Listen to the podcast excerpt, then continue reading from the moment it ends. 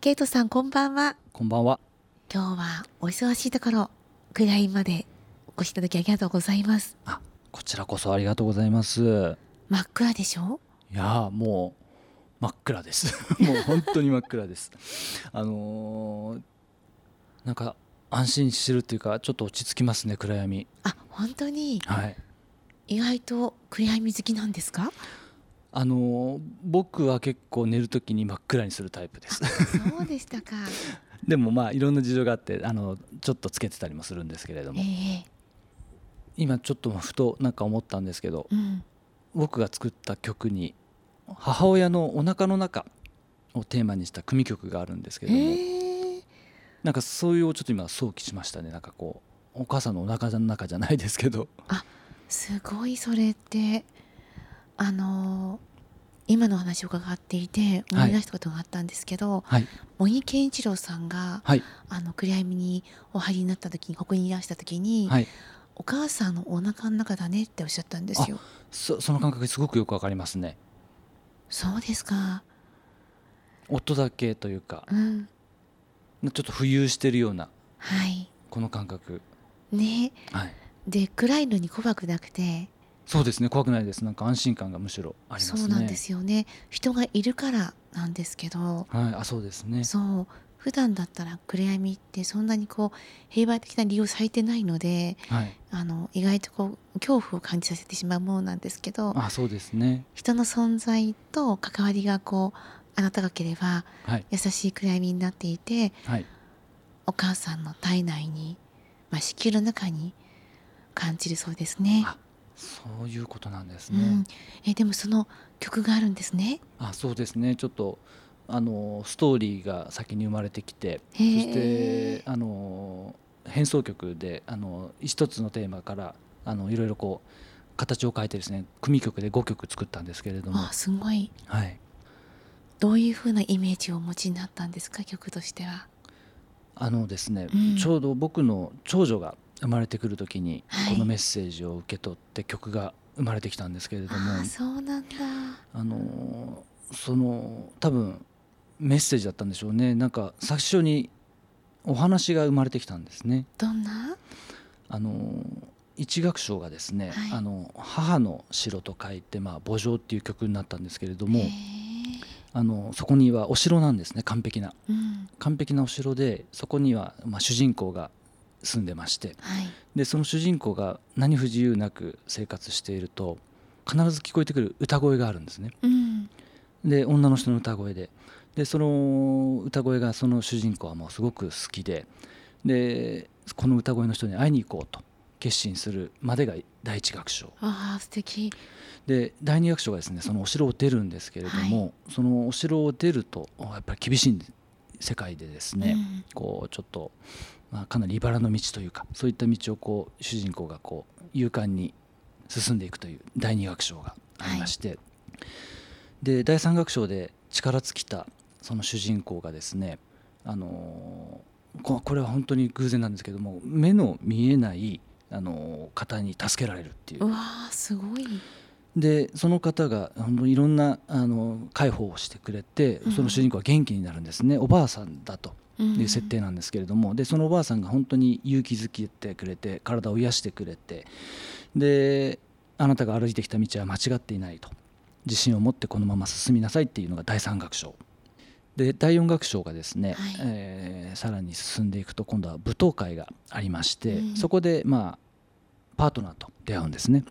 あでそこでまあ恋に落ちて、うんえー今まで僕、えーその主人公が歩いてきた道のりをあ説明して、えー大好きな歌声の人を探してきたっていうことを説明すると、うんそのパートナーはこれからは2人で探しに行こうといううー提案をしてで2人は一緒に歩き出すんですね。で第5楽章最後の楽章で2人の間に命が授ーかるんですね。うんそこで主人公がくまあもしくはそのパートナーが歌うとうんお腹の中の子供が必ず踊ったんですねあした時に2人は顔を見合わせてその完璧なお城で大好きな歌声だったのは誰だったのかっていうのを気づくっていう、まあ、ストーリーだったんですけーどもなるほどすごいお話 いやなんかその感覚をなんかちょっと想起しました今ああそうだったんだ素敵ですねいやいやあの子宮の中ってはい一番こう平和なんですってああ何もこう起きないじゃないですかそうですよね守られてますしそうですくすく育っていってはいお母さんの子守歌心音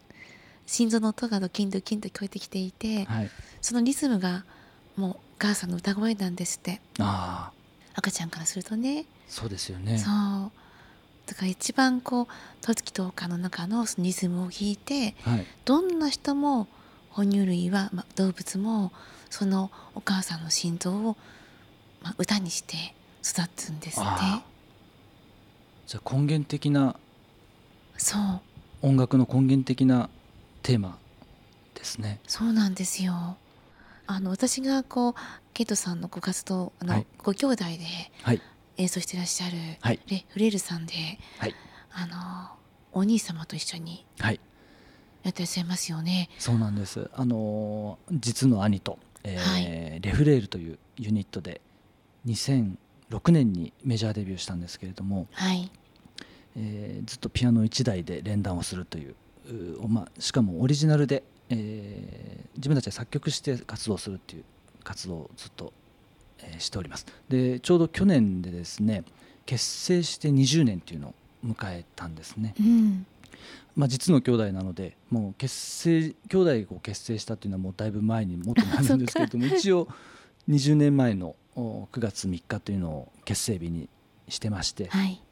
その20周年を歌ってずっと今ニューアルバムも出しましてえーそのコンサートをずっと回っている感じですね今は。ああ、その最中にいらっしゃるわけですね。そうですねあーありがとうございます。お忙しいのに本当に。とんでもないです。いやでもあの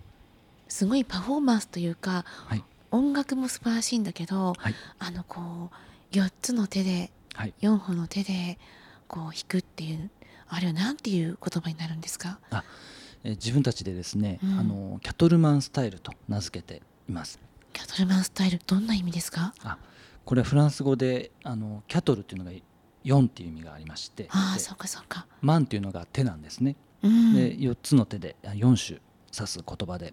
まあ、僕たちの連弾っていうのがちょっと普通とは違うので自分たちで新しいスタイルを作ろうということで、まあ、命名した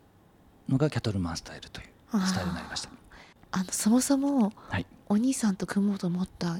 そのきっかけは何なんですか。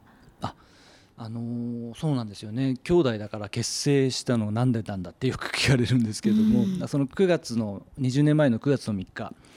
にコンサートをしたんですけどもそのコンサートの内容っていうのが、あのー犬の交通事故のその手術費を稼ぐための、あのーチャリティーコンサートだったんですね。ええちょっと待ってね。えっと、あのワンちゃんがはい、えっ、とまあ家族としてはい、存在していた。そうなんですねあの僕も犬を飼っていまして、うんでそれの妹犬を兄も飼ってたんですねだから家にままあその時一緒に守屋とお住んでいたので、うん家に2匹犬がいる状態ででその兄が飼っていたその妹犬の方がですね、あのー交通事故に遭ってしまいましてあで本当にその犬と兄と本当に落ち込んでもう犬も本当かわいそうだったのであの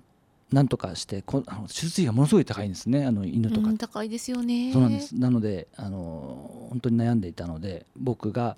あのじゃあチャリティーコンサートをしようとあの兄に持ちかけたのがその9月の3日のあそうケイトさんからお話をそうでしたかそうなんですなさったんですね。でお兄さん森谷さんはそれに対して、はいもうすぐにそうしようってなったんですか。そうですねもうやっていこうという へえすごい。でうまくそれがこう成立してお二人で結成してはいでワンちゃんの手術費もあちゃんとそうですね。あの手術もちゃんと成功して、あの寿命も短くなく、あの平均を全うして、あのもう天国に行ってしまいましたけれども、うーんその犬がいなければ多分レフレルっていうのはなかったんじゃないかなって思いますね。すごいですねある意味ではもうあなんでしょうペットとしてじゃなくてもう道をつけていった存在ですね。あ本当そうですねあの本当に犬って深い愛を持ってるので、うんなんかなんとかしてあげたかったですねその時はあの、うんでも良かったと思ってますけど今思えば本当ですね。でもこれあのふと今また思ったんですけどあのレフレールっていう連弾ってちょっと対話なんだなって思いましたねああのあ、うんなんていうんですかねお互いの曲を提示するんですね相手にあそう。でそれをまあ受け入れてうん、で僕の意見でもなく兄の意見でもない第三のその作品が生まれるんうでんうすんね、うん、で2人ともその作品が生まれたことによって、まあ、ちょっとその初めと変わってるっていうんですかねはい。なんかその会話ではないんですけれども音楽を通してのそのちょっと対話をしているようなああ感じはすごい見受けますあの今はちょっと感じますね、本当ですね、うん確かにそうですよピアノを通しての対話ってすごいですねあの言葉で喋るとあ兄弟なんですぐ喧嘩になってしまうんですけれども、うんあまあ、それが音楽だからできたのかなっていうのは思いますねあのご兄弟が確か多かったですよねそうなんです僕たちは2人兄弟じゃなくてうん7人兄弟、で3番目の長男のが兄ではい僕が5番目の次男あなんですじね、ゃあお姉ちゃんと妹さんがいらっしゃるそうですね姉僕においては姉はもう3人いてはいで兄がいて僕には弟と妹もいますねそうですかあはいなるほどなるほどそうかそうかそうなんですだからだ大家族というか大兄弟だったのでまあそんなになんだろう喧嘩っていうのもしなかったですねえー多すぎていい意あ味での多すぎてあの父親があんまそういうの許さなかったっていうのもあるんですけど、うんやっぱりなんか統率されてたっていうんですか、ね、ああーる程度なんか自由が利かないっていうんですか、ね、 あのそういう感じはありました、なるほど私も4人子供を産んだんですけど、はい、喧嘩やっぱりしてなかったですあんまりあしなかったですかう、んあでも統率されてたわけではないですよねあの自由に、自由だったんだけど、はいなんとなくみんなそれぞれ4人がはい、まとめ合ってた気がしますね。あ素晴らしいですうちの場合はどっちかというとその強い力で統率していたのであの、うんちょっとびちょっと萎縮するというか 怖がっているって感じの統率だったのでちょっと今そうか悪い意味で言ってしまったんですけどもなるほど本当はでもまとまってた方がいいですからいねやでもあの飛び越えちゃうから普通本当にあの、えー、とバラバラになるご兄弟は、はいなのでそれにちゃんと乗っていたっていうのはまとまってたんですよ。そうですうね、ん、まあ、20年も続けられてるので本当にそれはやっぱり親からもらったものでもなんかあるのかなっていうのは感じますけど本当ね、ですね多分そういうのってご自身がそういうふうなご経験なさってることがはいこうにじみ出てるんじゃないかなと思ったりしたんですよね。ああそうですねそれもあるとは思いますね、まあうん環境は大きいでしょうね大家族で育った、ねえうん中で、まあ、しあとは、まあ、やっぱ家族が大家族だとどうしても自然に遊びに行っていたんですね幼少期だからなんか都会的な遊びというよりもなんていうんですかね自然海行ったり山行ったりとかはいあとはうん兄弟でみんなでできるなんていうんですかねファミリーゲームみたいな、うんうんうんなんか例えばジェスチャーゲームとかへーなんかみんなでこう動作だけをして何をしているのかって当てたりっていうゲームとかそういうのをやってたような思い出はありますけどうね。んいや素敵ですそれってうなんんかそういうふうにすると知らないうちにこうあの大勢の人たちとのコミュニケーション取れていったりとかはい、出来上がってくんですよね。そうですね、うんあの音楽やってると本当にあの世界とかでも演奏するときに、まあ、本当に共通のおものなんだなっていうのは感じますね。ああの国籍とか、ね、あの世代とか全く関係なくつながれる瞬間というのはあー感じてはいますけれども、うんあの海外はどのあたりを行ったりしてたんですか。えっとですね、僕はヨーロッパのドイツが多かったんですけれども、あとはまあスペインとか、まあうんそうですね、ポーランドとかちょっとヨーロッパが中心ではい。あとはあのレフレールとして行ったのはまあ韓国とかタイとかそういったところも行きましたねオーストラリアとか。あそうですか。はいまあ、あとは、えー、とレベルとしてフランスとかベルギあ、はいー、えーそのあたりヨーロッパのあたりも行きましたね。あのねえっ、と、子供が小さい時って同じもの食べてはい同じ暮らししてると、はい寝た後に寝返りが同じ時になるって言うんですよあー同じ格好で寝てるんですよ大体はなんかそれわかりますね。でしょうん、でせーのって言ってシンクロネスイングなくまたポンって あの動いたりとかするんだけどうちの子もそうだったんですよああであの他のお子さんの、あまあ、旺盛いらっしゃるお子さんのはい、お持ちのお母さんに聞くとやっぱりそうだって言っていてあなあそういうのってでも兄弟ってあると思います。兄ともよくいまだにそういうのありますもんね動作がそうかでぶすかったりするっていうのはあります本当それはでももうこう何十年も同じものを多分食べてないと思うんですよ。ええええええそうだよね、うんもうねあのでも出るってでも不思議ですよねねえなんか食べ物以外の何何かなのか わかんないですけども幼少期のうん経験なのかそういまだにあってしまうことはよくありますね。ねえ喧嘩中でもねあの私なんか妹と喧嘩中にはい、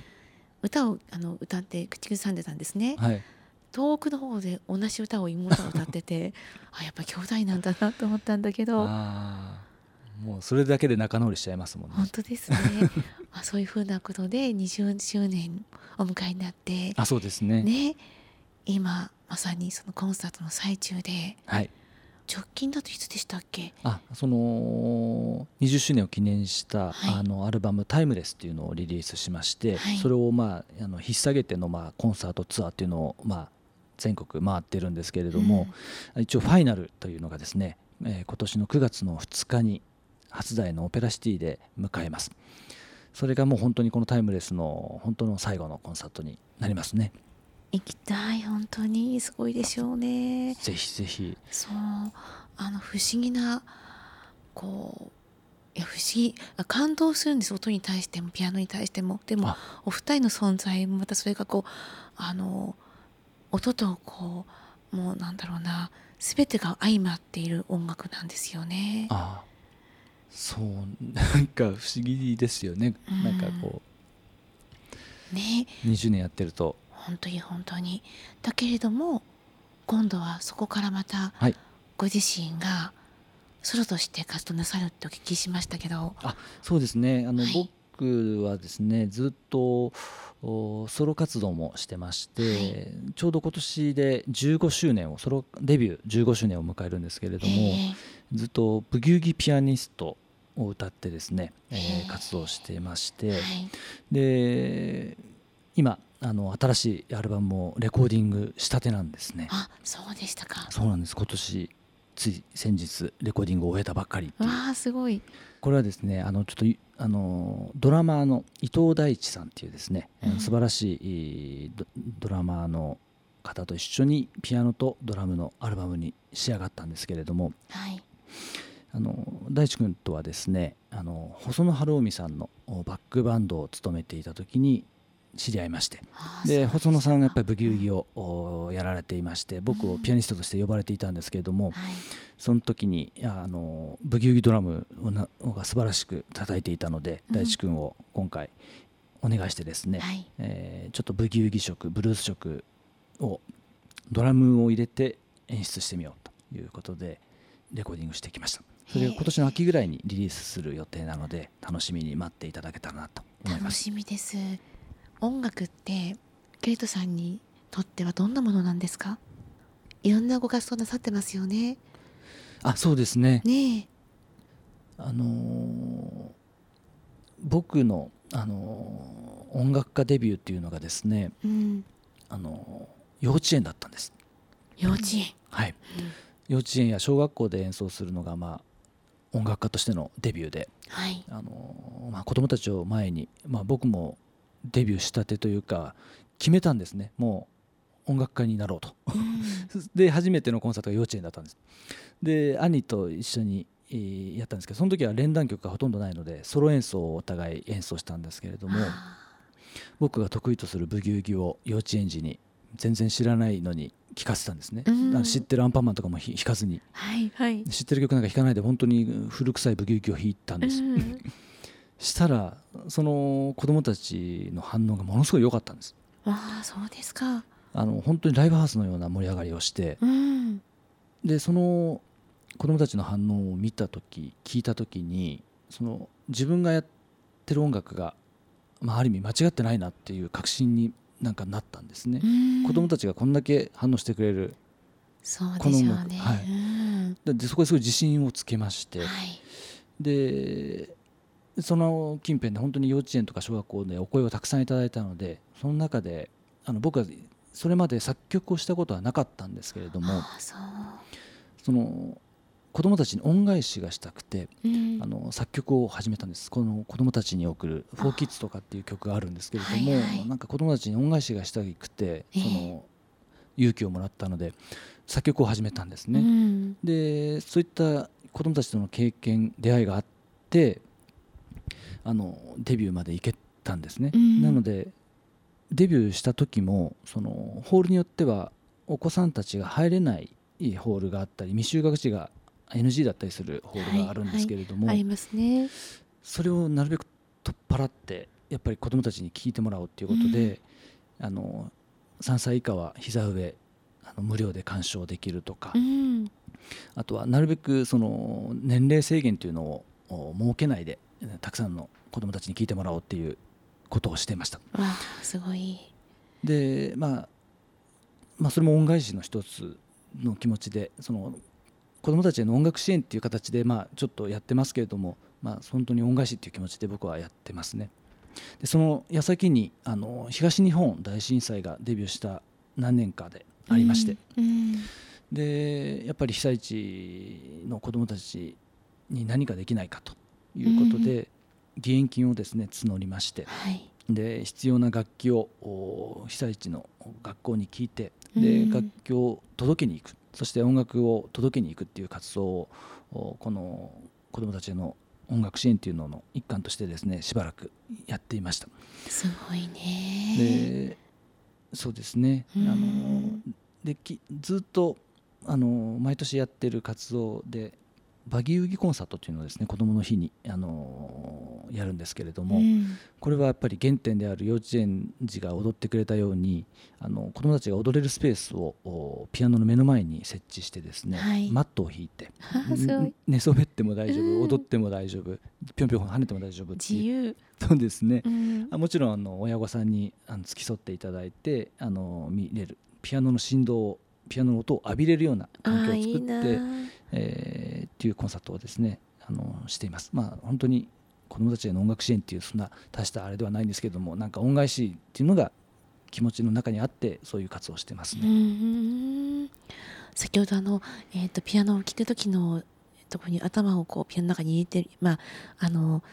ね潜んでみたいとかそんなふうなことのお話ししていらっしゃいましたけどはい、耳が聞こえないあの方たちの音楽を聴く時のピアノとかってはいそんな感じなんですよね。ああのここにも「ダイヤルサイレンス」ってあの聞こえない世界を作ってはいであの、えー、と耳が聞こえない人たちがアテンドとしてあの、まあ、案内していくんですけど、はいその人たちエントランスにピアノがあってピアノがこう流れ始めてくるときに、はいあの一緒に行こうっていうふうに言うと、はいあのまずはこ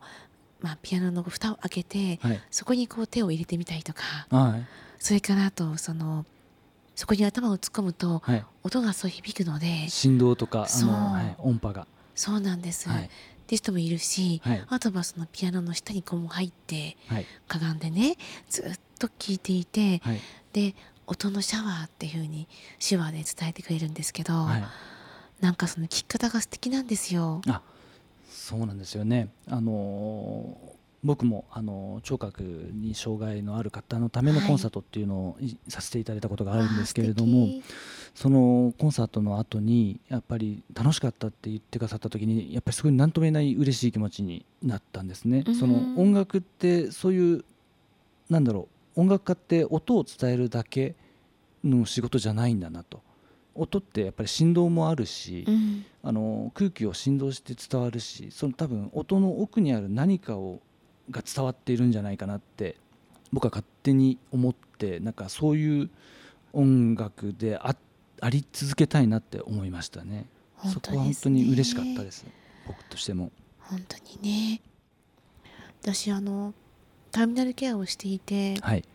最後にこうやっぱり音楽をすごくこう求める方が多いんですよね。あで演奏で時々こうしてもらったりする時も病院に来てもらってあるんですけどあはいだけど本当にこう音楽を聴かせて聴かせてっていうふうに言ってご自身のこう思い出のこう深かったもののはい、 CD をこうあのお家の方に届けていただいて、うんでそれをこうデッキに入れてとかっていうのがあると、はいあ人は本当に音で音楽でうん助けられながら生きてきたんだなってああ育ったんだなと思います。そういう音楽でありたいですね自分の音楽も本当に多分最後の最後まで耳っていうのは聞こえてるかあの、はいね聞こえる方にはあのきあの意識がなくなっても聞こえてるんだなっていそうそうう経験も僕も何度もしてますし、うんなんか届けたいですよねなんか届いてるんじゃないかなとは思います音楽は。そうですか今経験があったっておっしゃってましたけどはい、どんなご経験だったんですかああのーす2年前3年前ですかね、うんあのちょっとおじが亡くなりましてあーおじが今家であの病院じゃなくて家であの亡くなっていったんですけども、はいその時みんなもう集まってですね、うんもう最後お意識がおじがない状態だったんですけどもみんなであの話しかけて。もうおじがダジャレが大好きだったもんですから、はいみんなでこう耳元でダジャレを言ったりしたら、あうのんわずかながらにちょっと反応したり、えーまあ、僕もあのピアノを弾いてうんおじが好きだったあの音楽をみんなで歌ったり歌ったりしてっはいていうのをしましてで一通りみんないなくなった時に本当にふと家族だけになった時うんに行ったんですよね、おじが。いあこれも本当に意識を意思を持って行かれたんだなっていうのを感じましたし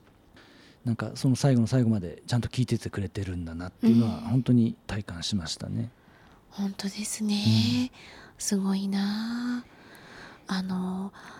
あるね私方を、あまあ、お見取りはしなかったんだけども、はいえっ、と外泊許可が下りてご家族いなかったので私が一緒にお泊まりしたんですよね、はい、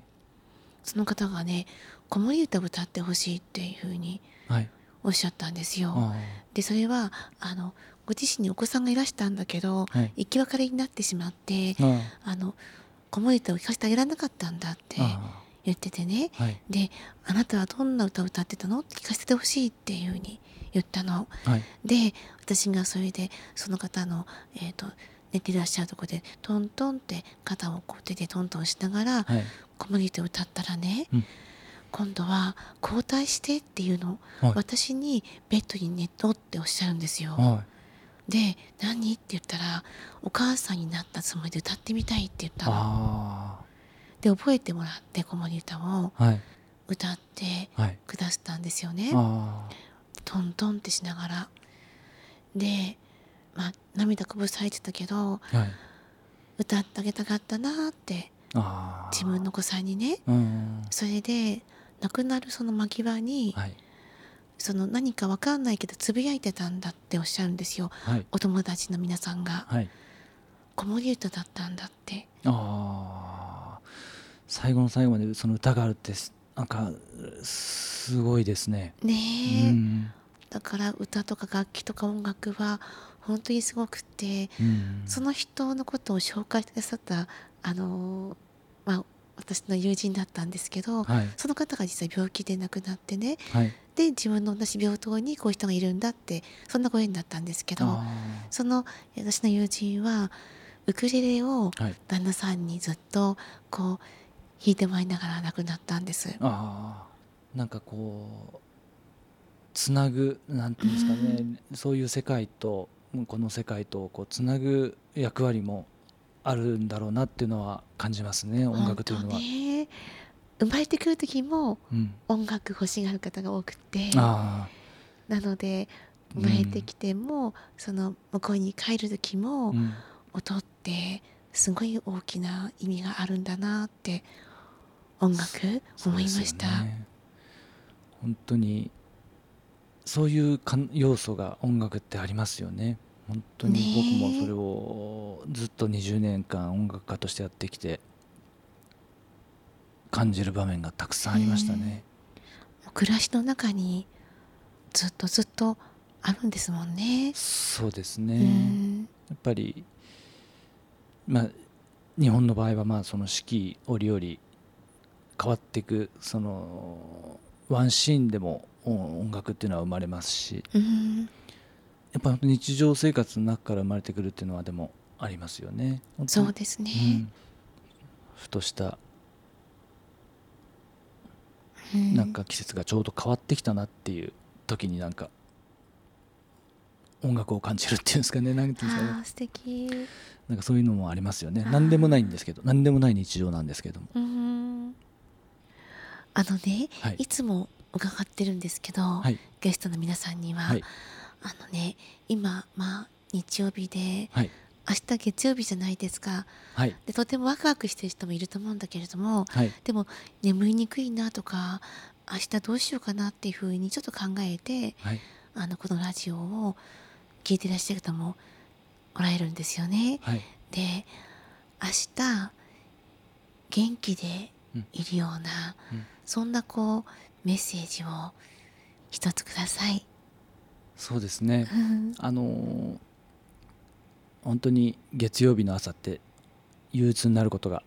ありますよね僕なんかしょっちゅうですけどもでもその無理に元気になんなくていいよとうん思いますねだやっぱりいもし元気になれないんだったらゆっくり休んでもちろんお忙お忙しいんでね皆さんあのそんなゆっくり休んでる時間もないよということもあるんですけどもまずは自分をこういたわってで対外的に元気にしてもらうのではなく本当に休んで心の中に何かこうやりたいって思うまで待つそれが元気なんじゃないかなって思うんですよね。うんだから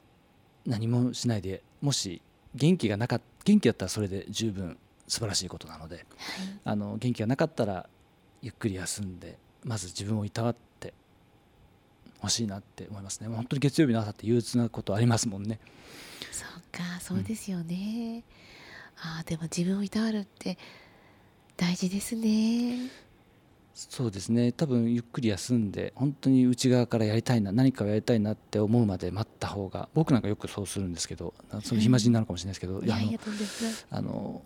本当にご飯なんかも食べたくなるまで食べなかったりうんお腹がグーってなるまで食べなかったり時間で食べないですねあんまりねあー大事。なんか元気もそんな感じでもし元気がなかったらやっぱり元気になるような音楽を聴いたりしてゆっくり休んで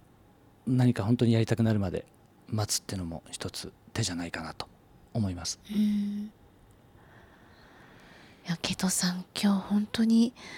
あのこんな遅い時間でしたけどはいここに来ていただいて嬉しかったですあこちらこそこんな特別な空間でなんか新しい自分を発見しましたどんな発見ですかこんなあの喋ってる自分が不思議ですね、あ本当にうん普段はお話をそうでなさらないとおっしゃってましたもんねそうですね。あのちゃんなんか後でちゃんと喋れてたかどうか心配ですけども、なんかすごく時間も忘れてあの心地いい時でした。よかったです、ありがとうございます。こち楽らしこかっそ。たですいやありがとうございましありがとうごたざいました。